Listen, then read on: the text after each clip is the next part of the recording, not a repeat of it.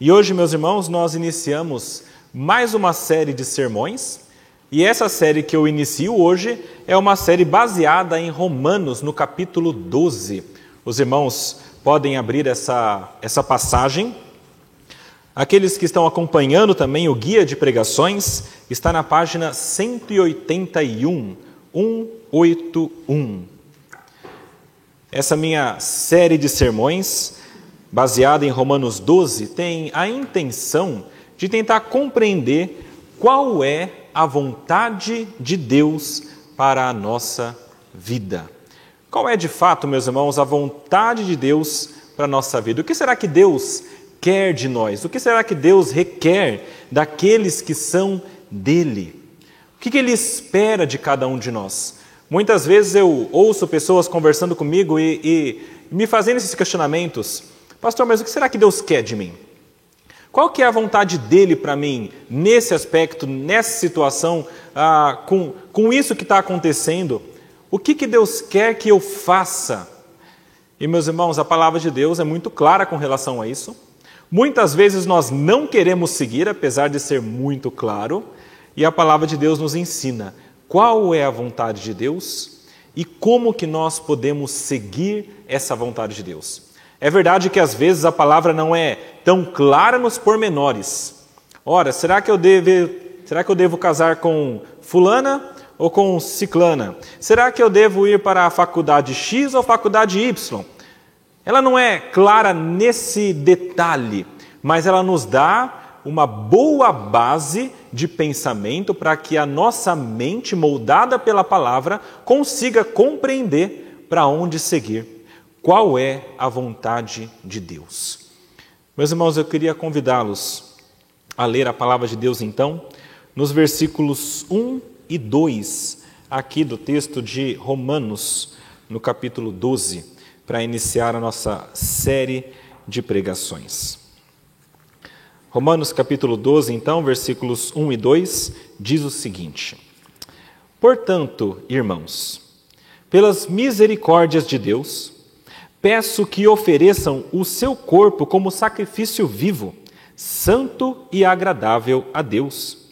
Este é o culto racional de vocês. E não vivam conforme os padrões deste mundo, mas deixem que Deus os transforme pela renovação da mente para que possam experimentar qual é a boa, agradável e perfeita vontade de Deus. Vamos orar, meus irmãos. Senhor nosso Deus, nosso Pai, nós lemos a Sua palavra. E nesse momento, Pai, como igreja que está submisso ao Senhor, nós queremos recebê-la. Queremos rogar ao Senhor que o Senhor nos ilumine com o Teu Santo Espírito e que o Senhor também nos capacite para que nós possamos aplicá-la em nossa vida. Essa é a nossa oração, em nome de Jesus. Amém.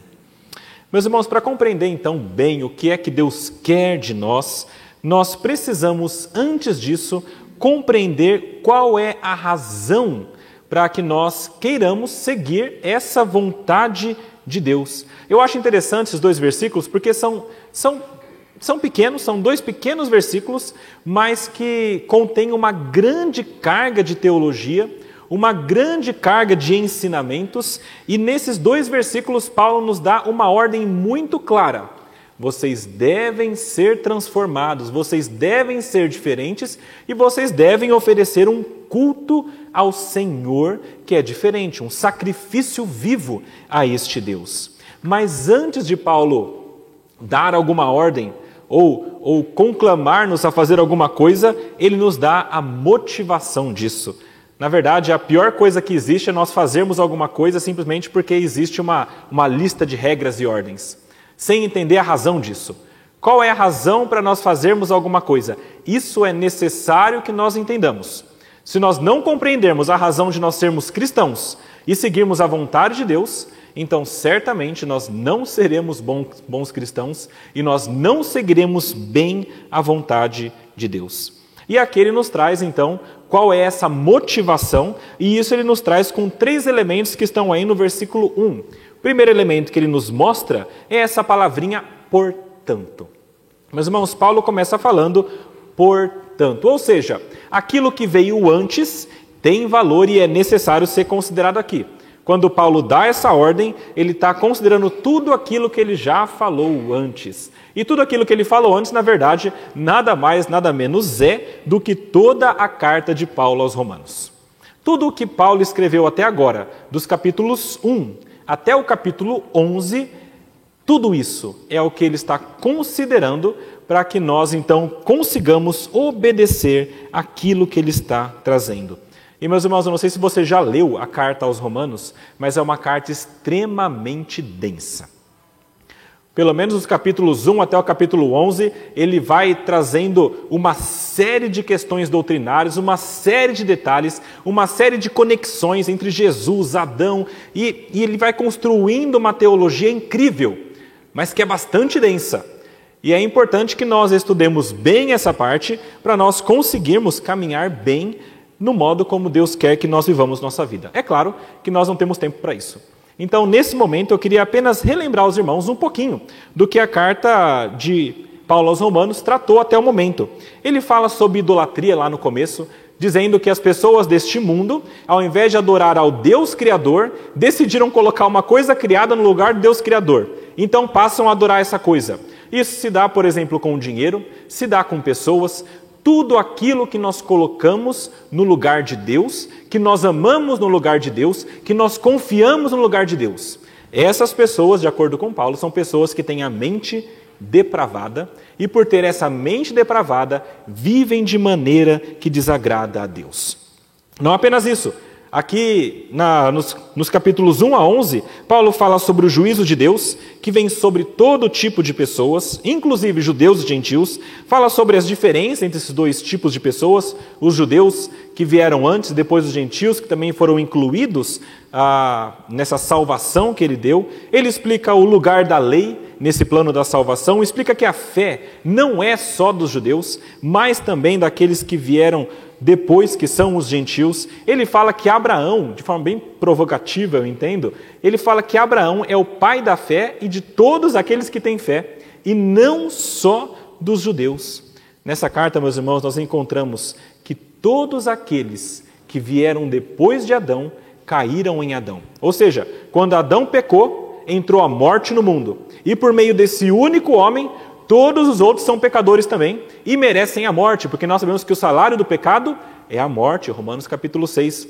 E então, este Adão que trouxe a morte para o mundo, ele não foi suficiente para que nós fôssemos condenados, porque pela graça de Deus, ele envia Jesus Cristo, que Romanos chama de o segundo Adão.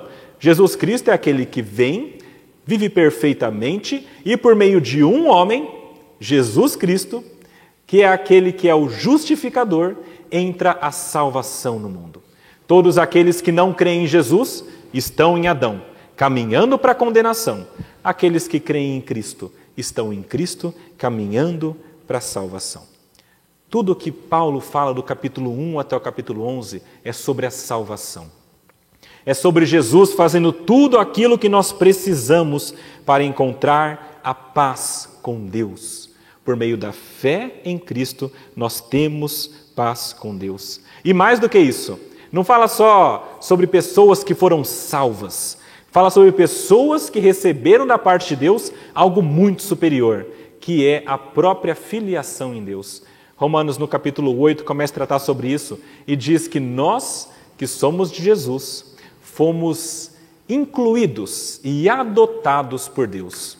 Se você é crente hoje, se você crê em Jesus, pela graça dele, Deus te adotou. E você hoje é filho dele. E você faz parte da família da fé. E essas pessoas todas que fazem parte dessa família, tanto judeus quanto gentios, estão caminhando para a salvação. E tudo isso só é possível porque Deus de antemão conheceu, predestinou, santificou, e nós sabemos que Ele irá também glorificar. Meus irmãos, isso é o que vem antes, capítulo 1 até o capítulo 11. Tudo que Paulo quer ensinar para essas pessoas é que Deus teve misericórdia deles. E quando eu falo deles, eu me refiro a nós aqui e eu me refiro a vocês também. E é interessante porque o segundo elemento é isso. No, no versículo 1 ele fala ele, que ele exorta essas pessoas pelas misericórdias de Deus. E isso se refere a essa salvação. Ele está dando essa ordem para esses irmãos, se lembrando de tudo aquilo que veio. E na verdade, aqui, até focando um pouquinho no versículo 30 a 32 do capítulo 11. Volta um pouquinho aí na Bíblia de vocês, em Romanos, no capítulo 11, para vocês verem versículos 30 e 32. Se vocês observarem aí, vocês verão que a palavra misericórdia aparece três vezes. Na primeira vez, no, no versículo 30, fala sobre essa misericórdia daqueles que são os gentios, que alcançaram misericórdia.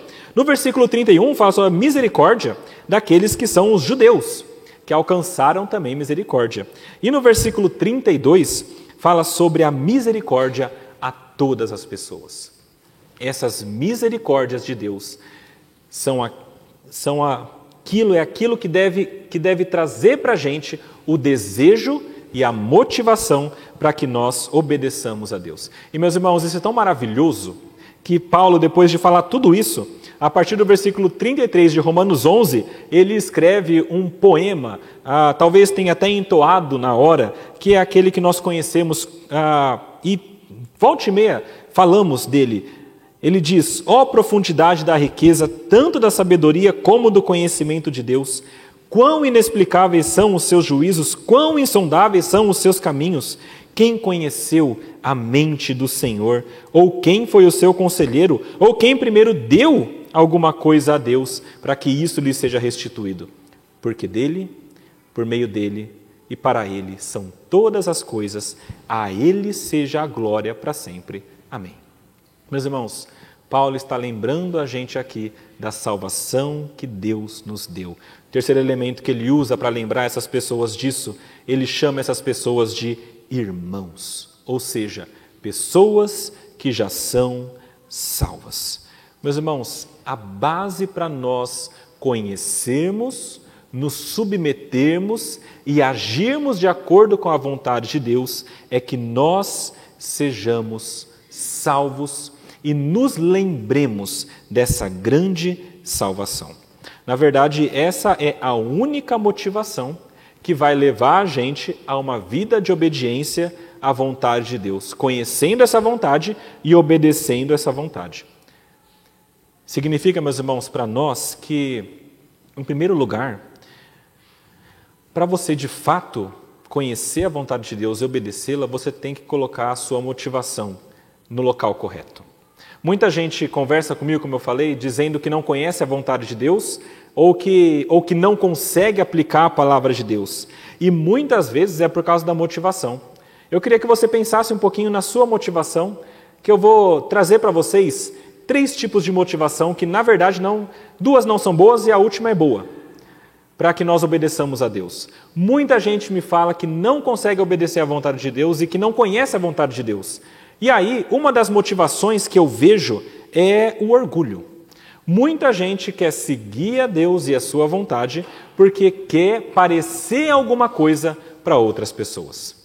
Quando essa é a motivação, de parecer alguma coisa para outras pessoas, realmente não sendo boa, essa motivação vai falhar em algum momento e essa pessoa vai cair, ela não vai conseguir continuar.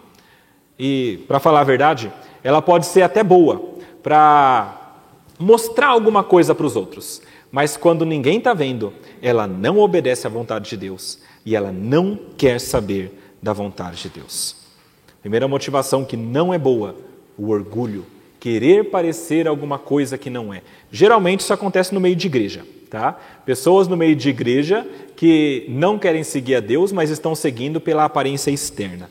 Segundo tipo de motivação que é ruim é a motivação da barganha. E aí essa motivação vai para barganhar as mais diversas coisas, desde dinheiro, ou seja, eu dou tanto para Deus para que Ele me dê de volta, então eu sou abençoado por Ele, até passando por saúde, ou seja, eu obedeço a Deus e eu oro para que Ele me dê saúde, e para que Ele me cure, para que Ele faça isso, para que Ele faça aquilo, receber bênçãos da parte de Deus, até pedir para Deus a salvação, sendo que você dá alguma coisa e Deus dá a salvação em troca. Meus irmãos, a motivação da barganha, ou seja, você dá para Deus a sua, o, o seu procedimento, a, a obediência à sua vontade, e você espera que ele dê alguma coisa de volta, é terrível. É terrível porque geralmente acaba em decepção. É por isso que não são poucas as pessoas de várias igrejas que entendem que tem que fazer para receber dinheiro, para receber saúde, para receber a salvação, que acabam se desiludindo com o evangelho. Então dizem: Eu fiz, eu fiz, eu fiz, eu fiz, eu fiz, eu fiz, eu fiz, e Deus não me deu, e Deus não me concedeu, e Deus não me ajudou. Quando isso acontece, há essa desilusão. A motivação boa e correta é você entender que Ele te salvou, Ele te deu a salvação. A motivação única possível para nós é esse maravilhamento com a salvação que Deus te deu. Meus irmãos, visto isso, então nós chegamos ao ponto do que, que nós temos de fazer então para responder a essa grande salvação e então nós desembocarmos no conhecimento da vontade de Deus. Há três coisas que esse texto nos mostra que nós precisamos fazer para responder bem à graça de Deus na nossa vida. Então, primeira pergunta para você: você entende que você é pecador e que Deus te salvou? Você entende que você merecia a condenação, mas Deus te deu a salvação? Se você entende isso, então você deve responder da maneira que Paulo traz para a gente. Primeira coisa que Paulo faz, diz para nós fazermos: ofereça a sua vida a Ele. Versículo 1 diz: Pelas misericórdias de Deus, peço, e esse peço aqui é exorto, é um peço mais do que pedindo, é, é quase que uma ordem, mas é um, ele está rogando isso. Peço que ofereçam o seu corpo como sacrifício vivo, santo e agradável a Deus. Este é o culto racional de vocês. Meus irmãos, o que Paulo está dizendo para a gente é: ofereça um sacrifício a Deus. E isso não é igual ao sacrifício do Antigo Testamento. Tem a relação, é claro, né? Mas o sacrifício aqui é um pouco diferente. O pano de fundo é, de fato, o sistema de sacrifício do Antigo Testamento. No Antigo Testamento, o sacrifício ele acontecia em um local específico, que era no templo, os irmãos sabem, ele acontecia numa hora e uma frequência específica, havia momentos específicos para ele acontecer. Ele acontecia no, é, sacrificando algo, e este algo era um animal. Havia alguém que oferecia, que era o sacerdote. Havia a questão de ser aceito ou não por Deus. E geralmente, o que nós entendemos é que o animal deveria ser perfeito, e deveria estar separado para isso, e o sacerdote deveria estar purificado. Era assim que funcionava o Antigo Testamento. Então, com essas condições todas, oferecia o sacrifício a Deus. Ok. Aqui, o sacrifício é um pouco diferente. Primeiro, porque o sacrifício não é um animal. Aqui está dizendo que o, que o, que o sacrifício deve ser o seu corpo. Como assim, pastor? Quer dizer que eu tenho que me matar? Eu tenho que entregar o meu corpo físico para Deus? Não exatamente. A ideia aqui é que você deve entregar o seu ser por inteiro a Deus. Ele não quer apenas o seu corpo físico, ele não quer que você tire a sua vida para Ele, mas Ele quer que você pegue tudo o que você é, a parte física, a parte imaterial, tudo que é você, a tua essência, e você entregue para Ele. Esse é o sacrifício que é o seu corpo. É você dar-se por inteiro. Ou seja, não é você dar-se simplesmente na igreja. Não é você dizer, eu vou para a igreja nos domingos e eu estou dando meu corpo ali. Não é, não é isso, é muito mais do que isso. Não é você somente dar a sua vida profissional a Deus, não é somente você dar o seu corpo físico, seus sentimentos ou o seu intelecto para Deus. É você pegar tudo isso e você entregar para Deus. Ele quer você por inteiro. Deus não quer apenas um pedaço de quem você é. Ele quer tudo o que você é. E Ele quer que você faça isso como um sacrifício vivo. E aqui a segunda parte lá do sacrifício é com relação ao tempo. Havia um local específico e uma hora específica. Quando Paulo fala sobre ser um sacrifício vivo, eu fico imaginando a, a, a imagem que Paulo devia ter na mente. Os irmãos podem imaginar isso também. Um sacrifício, quando acontecia, o animal era trazido para o altar e naquele altar ele era morto, com uma adaga, alguma coisa assim. E aqui, Paulo está dizendo que você não vai morrer, mas você está sendo levado para o altar. É como se você estivesse naquele altar e você está sendo esse sacrifício, mas você não vai morrer. Mas enquanto você está no altar, você deve oferecer a sua vida a Deus. Ou seja, o tempo todo da sua vida, desde que você foi salvo, e você foi colocado nesse altar, você deve oferecer a Deus.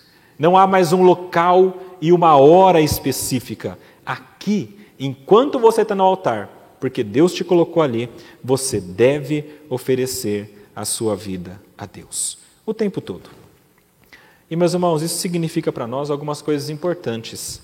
A primeira delas é que não há e nem pode haver nenhuma área da sua vida que não esteja nesse altar. Às vezes eu converso com pessoas crentes, é uma tendência nossa, ah, e, e essas pessoas às vezes parece que desejam entregar alguma coisa a Deus, mas não o todo. Então, às vezes, elas, elas querem entregar a espiritualidade, mas, mas não querem entregar, por exemplo, os seus relacionamentos amorosos. Ou seja, eu vou à igreja, eu canto ao Senhor, eu leio a Bíblia, e eu, mas eu gosto de Fulano. Ele não vai para a igreja, ele não é uma boa pessoa assim aos olhos da igreja, mas é o meu coração, eu amo tanto. Eu não vou largar de jeito nenhum. Meus irmãos, é isso. É oferecer uma parte, mas não oferecer o todo. Muitas vezes nós deixamos alguma parte da vida para fora desse altar de Deus e desse sacrifício de Deus. Às vezes nós entregamos a vida na igreja, mas não entregamos, por exemplo, a conduta no trabalho.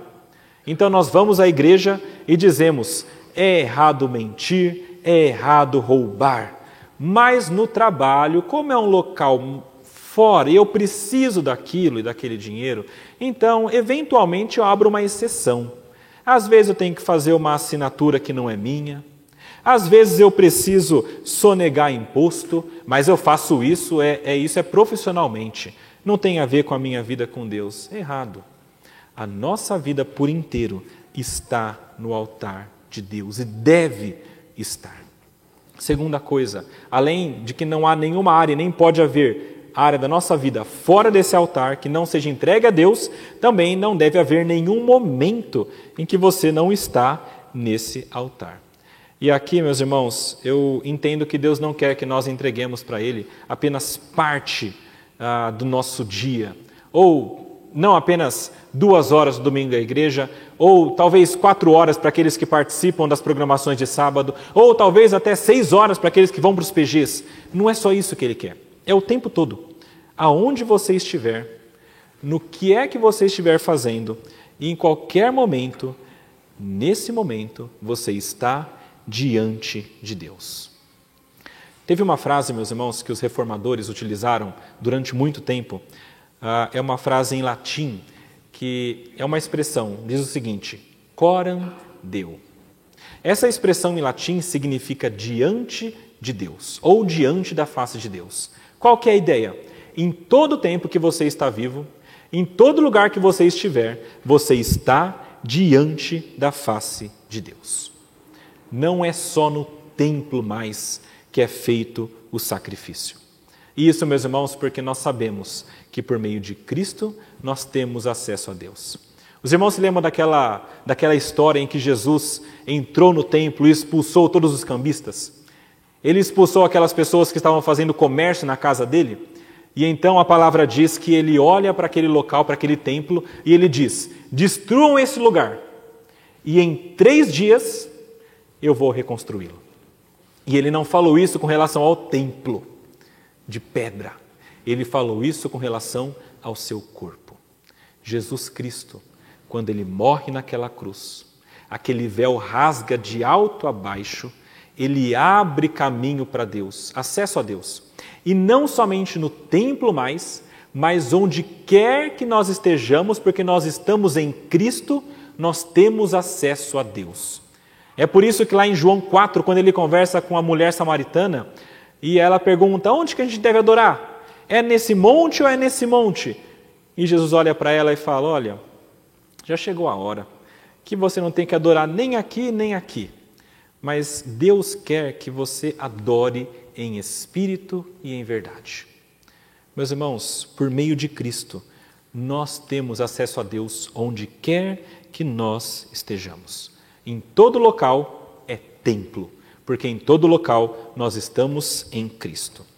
A última coisa que num sacrifício existia é justamente aquele que ofertava. E eu acho interessante, depois vocês podem ler em casa também, Romanos 12 tem uma semelhança muito grande com 1 de Pedro, no capítulo 2. Eu vou ler para vocês aqui versículos 4 e 5 de 1 de Pedro. E fala o seguinte: Chegando-se a ele, a pedra que vive, rejeitada sim pelos homens, mas para com Deus eleita e preciosa. Olha o versículo 5 da primeira carta de Pedro, no capítulo 2. Também vocês, como pedras que vivem, são edificados casa espiritual para serem sacerdócio santo, a fim de oferecerem sacrifícios espirituais agradáveis a Deus por meio de Jesus Cristo. Meus irmãos, onde quer que nós estejamos, por meio de Cristo, nós oferecemos sacrifício a Deus. E isso porque nós somos também sacerdócio santo escolhido por Deus. O sacrifício, meus irmãos, para ser aceito por esse Deus, tem que ser dessa maneira. É interessante porque Paulo ainda diz que o sacrifício deve ser vivo e deve ser santo. Quando nós oferecemos nossa vida a Deus, assim como era oferecido também o sacrifício no Antigo Testamento, ele deve ser oferecido somente a Deus. Lembra que eu falei que o sacrifício do animal, o animal deveria ser perfeito, sem mácula, e deveria estar separado para isso? A mesma coisa conosco. Nós não oferecemos o animal mais, mas nós precisamos estar separados para Deus e adorando somente a Deus. Ou seja, a sua vida, ela não pode ser oferecida a Deus em um momento e ao mesmo tempo ou logo depois ser oferecida a um outro Deus. Você não pode, em um momento, glorificar a Deus, adorar a Deus, fazer coisas para Deus, e logo depois você está fazendo alguma coisa que vai contra a vontade de Deus. E, meus irmãos, nós estamos vivendo num mundo tão doido que essa dicotomia acontece o tempo todo. Eu lembro de, uma, de um amigo meu, e a gente conversou já faz muitos anos, e ele era católico. E muito interessantemente, ele falava: Eu sou católico. Só que, conversa vai, conversa vem, ele me dizia o seguinte: eu sou católico, mas também, por que não acreditar em encarnação também, reencarnação? Eu sou católico, mas eu também acredito um pouco na doutrina espírita. Eu sou católico e sou espírita também. Falei, amigo, como é que você faz isso? Você não pode dizer que você crê na Bíblia, como um católico, na doutrina deles, e dizer que você crê também na reencarnação. Não faz o mínimo sentido. Ele falou, ok, mas é isso que eu sou. Né? Essa, essa dicotomia parece que está presente nos nossos dias. É uma dicotomia de mente, de coração, tudo o que nós somos. É, tem, tem pessoas, e eu sei que há, que vão ao domingo para a igreja para louvar a Deus, mas no sábado passam no centro espírita para tomar um passe. Então vai no centro espírita, toma um passe, ou na segunda-feira, porque aí você toma um passe e vai para o trabalho já abençoado pelos santos. Não é possível uma coisa assim. A gente tem um exemplo bíblico. Saul, lembra de Saul? A palavra diz que a gente não deve consultar os mortos. Mas Saul tinha sido escolhido por Deus e então ele quis consultar um morto. O que, que ele fez? No meio dos que eram de Deus não tinha isso. Então ele foi visitar uma feiticeira. a feiticeira de Endor. E ali ele diz a palavra de Deus que aparece Samuel conversa com ele, mas ah, é bastante interessante porque é a mesma mentalidade. Eu posso ser isso, adorar a Deus, mas eu posso ser isso aqui também e entregar minha vida a outras coisas. É por isso que Jesus falou: você não pode adorar a Deus e também as riquezas. Você não pode ter o pé em um barco e ter o outro pé no outro barco também. Você não pode dizer que você segue a Jesus, mas, por exemplo, rezar por outros, para outros, para pessoas que já morreram, para santos. Meus irmãos, não apenas na área religiosa isso acontece, mas também em outras áreas. Pense no seguinte: a, a palavra de Deus diz que Deus deve ser Senhor sobre nossa vida. E muita gente fala que é mesmo. Mas eu vou dar um exemplo simples para você, um exemplo simples. Há pessoas que falam isso e ao mesmo tempo gastam muito mais esforço e muito mais tempo com o trabalho, ou muito mais esforço, muito mais tempo com um time de futebol. Não é? Vir para a igreja, por exemplo, para você ter uma vigília é difícil. Mas você passar duas, três horas em um ônibus para ir para um jogo e ficar na fila durante muito tempo e em pé gritando, isso é fácil. Porque, meus irmãos, a gente vive nessa dicotomia. E na realidade, nós adoramos muito mais outras coisas do que a Deus. Lembra de Romanos 1? Aquelas pessoas que eram a, a, com a mente depravada, que adoravam a criatura ao invés do Criador, essa é a mesma ideia. É a mente que não está seguindo a Deus. Dizer, meus irmãos, que Deus é a sua alegria, por exemplo, mas se perderem diversões mundanas. Muitas pessoas vivem assim. Dizer que importa agradar a Deus, mas passar grande parte do dia se remoendo, porque Fulano ou Ciclano disse que não gosta de você. E com isso você perdeu o que você poderia estar fazendo para Deus. Significa que, na verdade, o que te importa não é o que Deus pensa de você, mas o que aquela ou a outra pessoa pensa. Meus irmãos, tudo isso mostra como que o nosso coração muitas vezes é dividido. Deus não quer isso. Deus quer que a nossa vida seja entregue por inteiro a Ele, em todo o tempo, em todas as áreas, e somente a Ele, por isso, santo. Quando isso acontece, essa, essa oferta, esse sacrifício é agradável a Deus. E então Paulo diz que isso é o nosso culto racional. Eu acho interessante esse termo aqui, este é o culto racional de vocês. E, na verdade, é um termo bastante difícil para a gente compreender. Olha essa palavrinha aí, racional. No grego, ela pode significar tanto racional ou lógico, como também pode significar espiritual. Se você tem aí uma outra Bíblia, em uma outra versão, talvez esteja: Este é o culto espiritual de vocês porque é uma tradução possível. E aqui é difícil saber qual que é a melhor. A palavra no grego é logiken, que é que vem de logos e na verdade é da onde a nossa palavra em português lógica vem.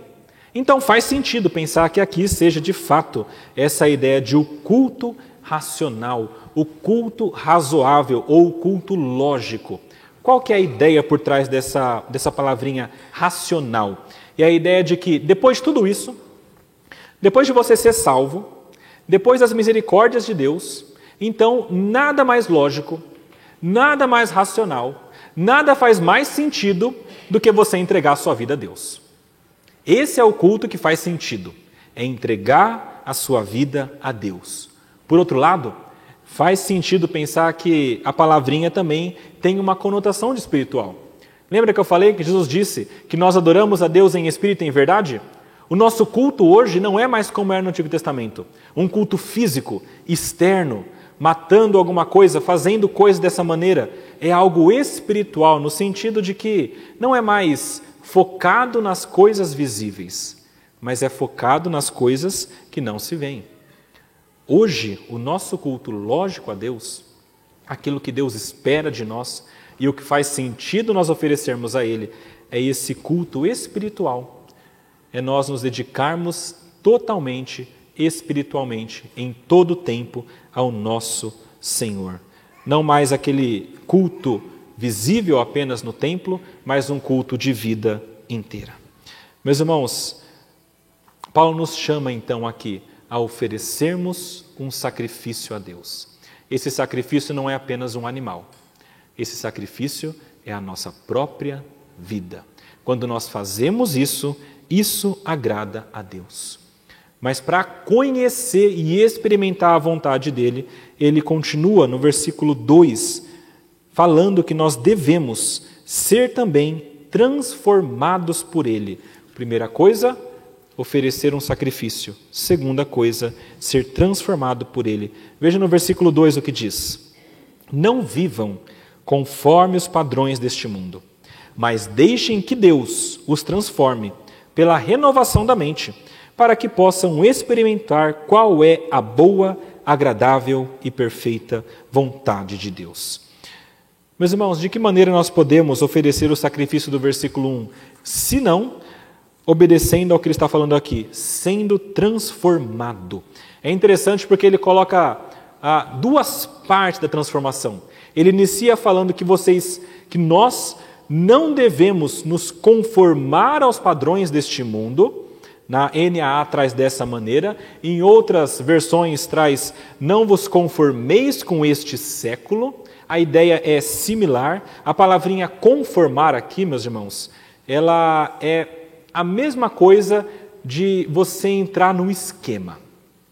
Essa, na verdade, é, seria uma tradução possível. Você entrar no esquema de alguma coisa. É como se você estivesse sendo ah, amoldado a alguma coisa. Ou imagine aquela forma que as crianças usam para massinha.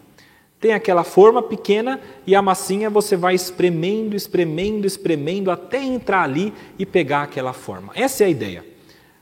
Nós estamos nesse mundo e o tempo todo sendo empurrados na forma e sendo cada vez mais conformados a isso. Essa é a nossa tendência. O ser humano, meus irmãos, é, é, é um ser que, via de regra, o tempo todo está imitando alguma coisa. A gente vê isso desde criança até os adultos. A gente pega uma criança e coloca ela perto de um adulto de dois, três anos, ela vai olhar e vai começar a olhar com o olhinho brilhando, bem aberto, e começar a imitar. É muito interessante.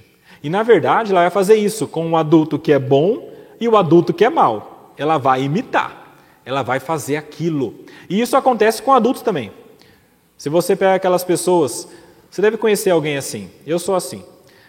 Eu estou aqui hoje em São Paulo, mas se eu for para Minas, passar um mês lá, eu volto falando ai, eu volto falando várias coisas que mineiro fala, eu falo trem, eu falo coiso. Por quê? Porque a gente passa a se emoldurar, é a nossa tendência. Agora, o que Paulo está dizendo é o seguinte: você não pode deixar essa, essa pressão do mundo te emoldurar nisso. Você precisa parar. Você deve evitar isso.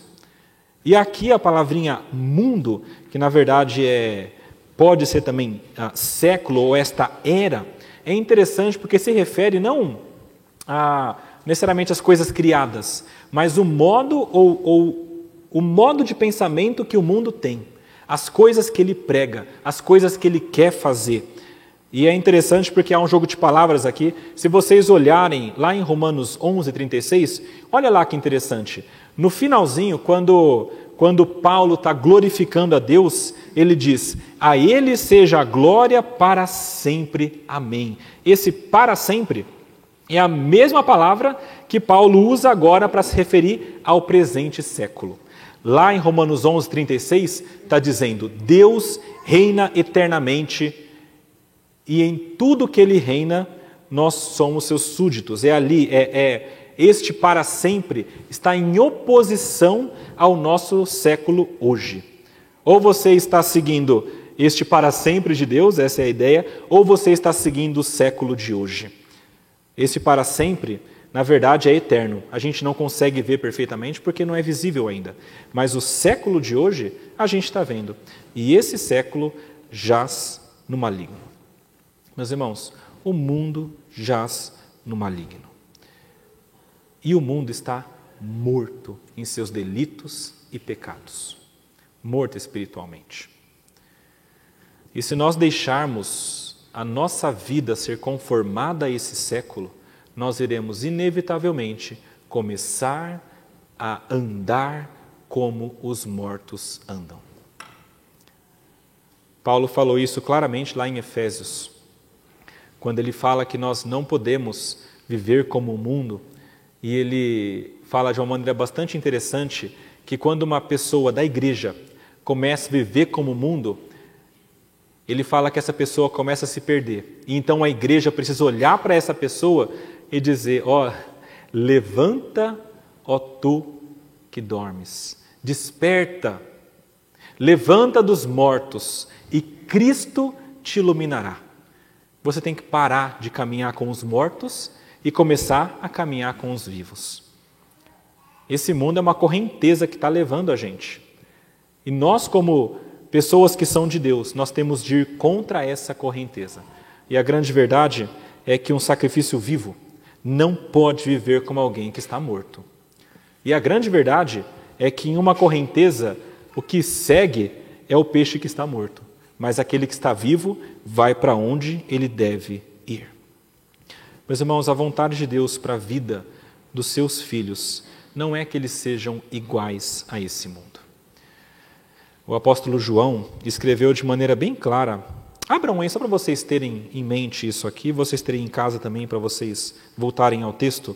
1 João, no capítulo 2, primeira carta de João, capítulo 2, os versículos 15 ao 17.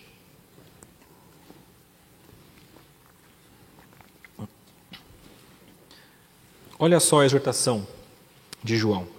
Ele fala: Não amem o mundo nem as coisas que há no mundo. Se alguém amar o mundo, o amor do Pai não está nele. Porque tudo o que há no mundo, os desejos da carne, os desejos dos olhos e a soberba da vida, não procedem do Pai, mas procedem do mundo. Ora, o mundo passa, bem como seus desejos, mas aquele que faz a vontade de Deus permanece para sempre. Meus irmãos, o aspecto negativo da ordem aqui de Paulo é não se conformem a este século. E ele traz também depois o positivo, ele fala, mas sejam transformados. Eu acho interessante duas coisas aqui. Primeiro, essa palavrinha ser transformado ou deixar que Deus transforme está no passivo, ou seja, é Deus quem faz. Isso aqui vem de algo que é Deus que está fazendo em você, pela renovação da sua mente. A outra coisa interessante aqui é a palavrinha utilizada é, é da onde vem a palavra em português metamorfose. Ou seja, você está numa condição e você é transformado para ser algo diferente. E não é algo meramente externo. Não é simplesmente você agir externamente de maneira diferente. É você, como todo, ser diferente. Modificação externa é fácil fazer, difícil é vir do coração. Agora, modificação externa logo acaba, mas quando vem do coração, dura. Meus irmãos, o que Deus quer da gente é que nós sejamos transformados. Essa mesma palavrinha metamorfose é a que foi utilizada quando Jesus foi aquele monte e foi transfigurado. É a mesma palavra. Cristo foi transfigurado. Houve uma metamorfose com quem ele era ali. E os discípulos viram aquilo. É esse tipo de transformação que não é só externa que Deus quer que nós tenhamos. Uma transformação interna, externa e essencial. E, meus irmãos, transformar em quê? Talvez seja a grande questão. E aí eu recorro a alguns textos de Paulo. Eu vou apenas citar para vocês. Romanos 8, 29, quando Paulo escreve que é, é, Deus nos escolheu, ele fala que ele nos conheceu e ele nos predestinou para sermos conformes à imagem do seu Filho Jesus. Lá em Gálatas, capítulo 4, versículo 19, ele, ele olha para aquelas pessoas, escreve para eles e fala: Meus filhos, por quem de novo estou sofrendo as dores de parto, até que Cristo seja formado em vocês. Vocês são crentes, mas eu estou sofrendo e tentando fazer com que vocês entendam que vocês devem ser parecidos com Cristo. E eu estou sofrendo dores de parto para isso. Paulo está dizendo isso para os Gálatas. Em 2 Coríntios, capítulo 3, versículo 19, Paulo diz que todos nós, com o rosto descoberto, contemplando a glória do Senhor, somos transformados de glória em glória na sua própria imagem, como pelo Senhor, que é o Espírito. Meus irmãos, a vontade de Deus para a sua vida é que você não seja como este mundo é, mas que você seja transformado de maneira essencial, interna e externa, em algo mais parecido com Cristo. É para lá que você tem que caminhar e não para longe de lá. Eu gosto muito de uma imagem e eu, eu não consigo perder essa imagem na minha mente. É, há muitos cristãos que, que olham para isso e falam: Ok, eu, eu quero andar como Jesus andou, mas até onde será que eu posso ir sem que eu esteja pecando ou sem que eu esteja saindo do que Deus quer? E, e, e eu olho para isso e eu, e eu vejo que não é o pensamento correto. O pensamento correto seria mais ou menos assim: até onde que eu posso ir que eu estou mais longe da onde é o pecado? Se a gente imaginar, por exemplo, eu vou trazer aqui a imagem que vem à minha mente sempre, é o trilho do trem ou do metrô, para quem anda de metrô aí. Quando você está naquele local, você tem aquela faixa amarela. E então você tem um espacinho pequeno e depois é a queda. O ideal não é que você fique perto da queda, nem na faixa amarela. É que você fique um pouquinho antes ainda, o mais longe possível, se você é daqueles que querem ficar bem seguros. Porque qualquer coisa, chega um louco lá e te empurra. E aí? Já foi. É a mesma coisa com a vida de pecado e a vida perto de Cristo. Você não quer ficar perto do pecado mais próximo para você não cair. Você quer ficar o mais longe possível. Porque mesmo que alguém te empurre, ainda vai ter muito espaço longe da queda. Meus irmãos, Deus quer que nós tenhamos uma vida longe do pecado, transformada e parecida com a imagem de Cristo. De que maneira isso acontece? Pela renovação da nossa mente. Renovação aqui, meus irmãos, é a mesma palavra utilizada em outros locais, em Paulo mesmo, ah, para se referir à nova vida. A nova vida, a nova criatura. Lá em Romanos 6, versículo 4, fala para andarmos em novidade de vida. É essa a palavra de renovação. Lá em Romanos capítulo 7, versículo 6, fala para servirmos de maneira nova, segundo o Espírito. Mesma palavra. Nós temos de ser renovados por Deus. Isso começa com a ação de Deus, e então o nosso coração recebendo vida, nós, nós então crendo em Deus, e a partir daí, essa vida começa a permear todo o nosso ser para que nós sejamos transformados. E aqui é interessante porque ele fala sobre a renovação da mente. E meus irmãos, a palavra mente aqui tem que ser um pouquinho explicada, porque não é simplesmente aquilo que você pensa é, não é só aquilo que você conhece. Tem muita gente que conhece a Bíblia de frente para trás, de trás para frente, mas a vida não condiz com isso. Tem muita gente que sabe que Deus é Deus, mas a vida não condiz com isso. Lá em Tiago, é muito claro para nós dizendo que até os demônios creem e tremem diante de Deus não é apenas conhecimento intelectual, não é apenas uma série de informações, é muito mais do que isso. A palavra mente aqui tem a ideia de, claro, o intelecto, mas também tem a ideia daquilo que vem mais interiormente, nossas intenções, nossas inclinações, nossos sentimentos. Em alguns locais essa palavra também ela é correlata à palavra coração. É a parte mais interior do ser humano que precisa ter a disposição correta. É um sistema de pensamento mais interno e mais profundo. E eu acho interessante essa palavra quando Paulo escolhe ela por dois motivos. Primeiro, lá no capítulo 1 ele falou sobre as pessoas que adoram a criatura ao invés do Criador.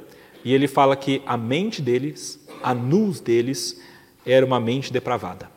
E por ser depravada, eles cometiam pecados. Está lá em Romanos capítulo 1, 28, é muito interessante. Ele fala o seguinte: por haverem desprezado o conhecimento de Deus, o próprio Deus os entregou a um modo de pensar reprovável, é a mente reprovável, para praticarem coisas que não convêm. Essa mente reprovável leva a uma prática de coisas que não convêm. E lá em Romanos capítulo 11, versículo 34, nós temos o oposto disso. Se ali no começo são as pessoas que são idólatras, aqui em Romanos 11, versículo 34, se você olhar lá, existe essa, esse louvor de Paulo a Deus dizendo: Quem conheceu a mente do Senhor? Deus tem uma mente. Essa mente de Deus é aquilo que nos transforma. Quando nós temos uma mente como a de Deus. Ora, pastor, mas ninguém, quem conheceu a mente do Senhor? Ninguém. 1 Coríntios capítulo 2, versículos 14 e 16. Olha como Paulo coloca isso. Ora, a pessoa natural não aceita as coisas do Espírito de Deus, porque eles são loucura, e ela não pode entendê-las, porque elas se discernem espiritualmente. Porém, a pessoa espiritual julga todas as coisas, mas ela não é julgada por ninguém. Pois quem conheceu a mente do Senhor para que o possa instruir? Resposta: Nós, porém, temos a mente de Cristo. Meus irmãos, aqueles que são convertidos, que conhecem a Deus, que conhecem a Cristo, que foram transformados, essa pessoa tem a mente de Cristo. E essa mente de Cristo é aquilo que nos guia e nos molda e nos leva a uma transformação também externa. Não é só algo externo, lembra? Tem que vir de dentro. E meus irmãos, para que nós tenhamos essa mente dentro de nós sendo renovado a cada momento, nós precisamos sempre retornar ao dono da mente, que é Cristo é voltar para Cristo e pedir para Ele nos encher e nos capacitar. É nós lermos a Bíblia, que é a palavra desse Deus, que é a palavra de Cristo, que nos santifica. E essa mesma palavra vai iluminar a nossa mente por meio da ação do Espírito Santo. A Bíblia molda, sim, o nosso entendimento e a nossa mente. Depois vocês podem ler em casa Efésios, capítulos 4 para frente, é muito interessante porque é muito similar aqui. Efésios capítulo 4 fala o seguinte: Não andem mais como os gentios, que andam na vaidade dos pensamentos, longe de Deus. Essas pessoas, na verdade, fazem isso para endurecer o coração e viverem em pecado. Vocês não. Vocês devem deixar o velho homem, renovar o espírito do entendimento e então ser revestido do novo homem. Essa é a ideia. Renovar o espírito do seu entendimento.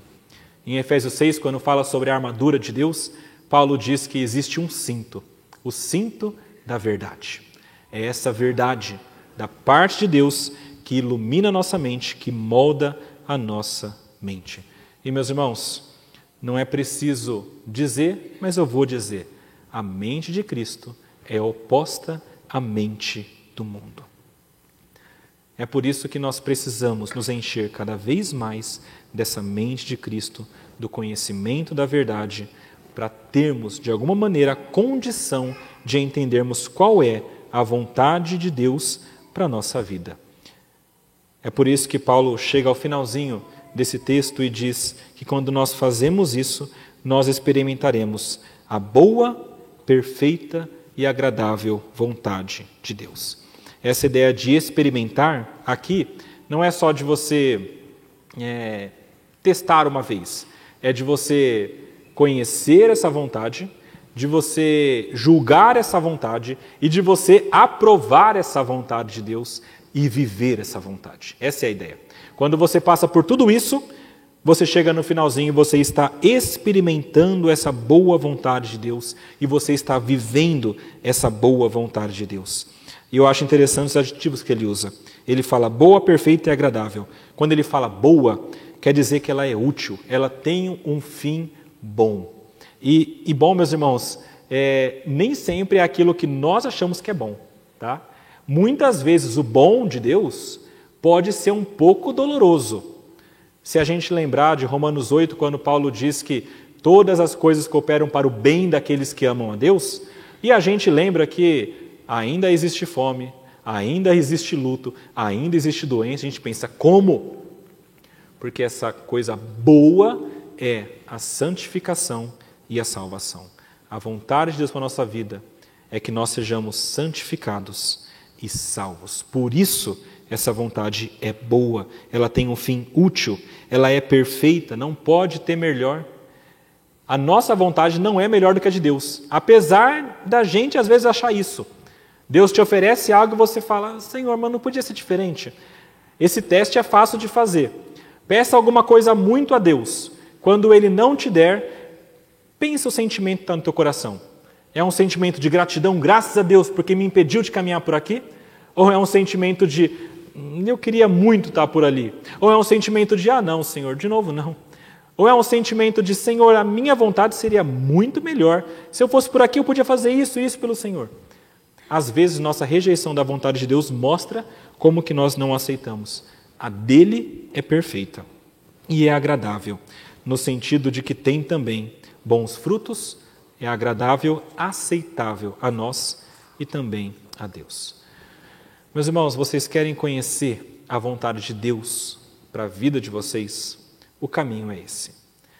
É você compreender tudo aquilo que Deus fez por você e você pegar essa base, esse maravilhamento, essa alegria, essa compreensão de que você não merece e de que Ele é Deus e merece, você pegar tudo isso e utilizar como motivação para que você então ofereça o seu corpo como sacrifício vivo, santo e agradável a Deus. Esse culto que é lógico, é racional, é o que Deus espera de você. E você vai fazer isso pela renovação da sua mente. Essa mente que vai ser renovada para ser cada vez mais como a mente de Cristo. E você vai conseguir fazer isso pela graça dele, atuando na sua vida, pela leitura da palavra, pela oração, pela busca daquilo que ele está proporcionando.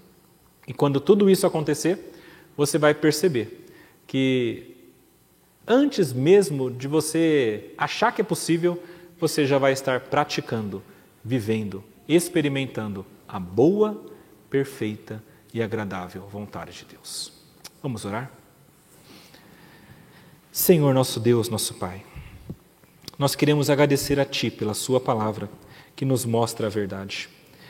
Queremos louvá-lo, Senhor, porque ela nos mostra como que deve ser a nossa vida, como deve ser o nosso interior nos mostra que nós temos de seguir ao Senhor e ter uma mente diferente, uma mente como a de Cristo. Queremos pedir ao Senhor, Pai, que o Senhor nos ilumine e nos ajude a isso. Dá-nos a graça, porque, Pai, não é fácil nesse mundo que vivemos ser diferente. Não é fácil, muitas vezes somos enganados, nos enganamos e enganamos outros. Pedimos que o Senhor nos capacite a termos esse sistema de pensamento que vem do Senhor, que vem da Sua palavra, e que essa mente renovada possa transformar a nossa vida, para que nós sejamos cada vez mais parecidos com Cristo. Pedimos isso, gratos ao Senhor, em nome de Jesus. Amém.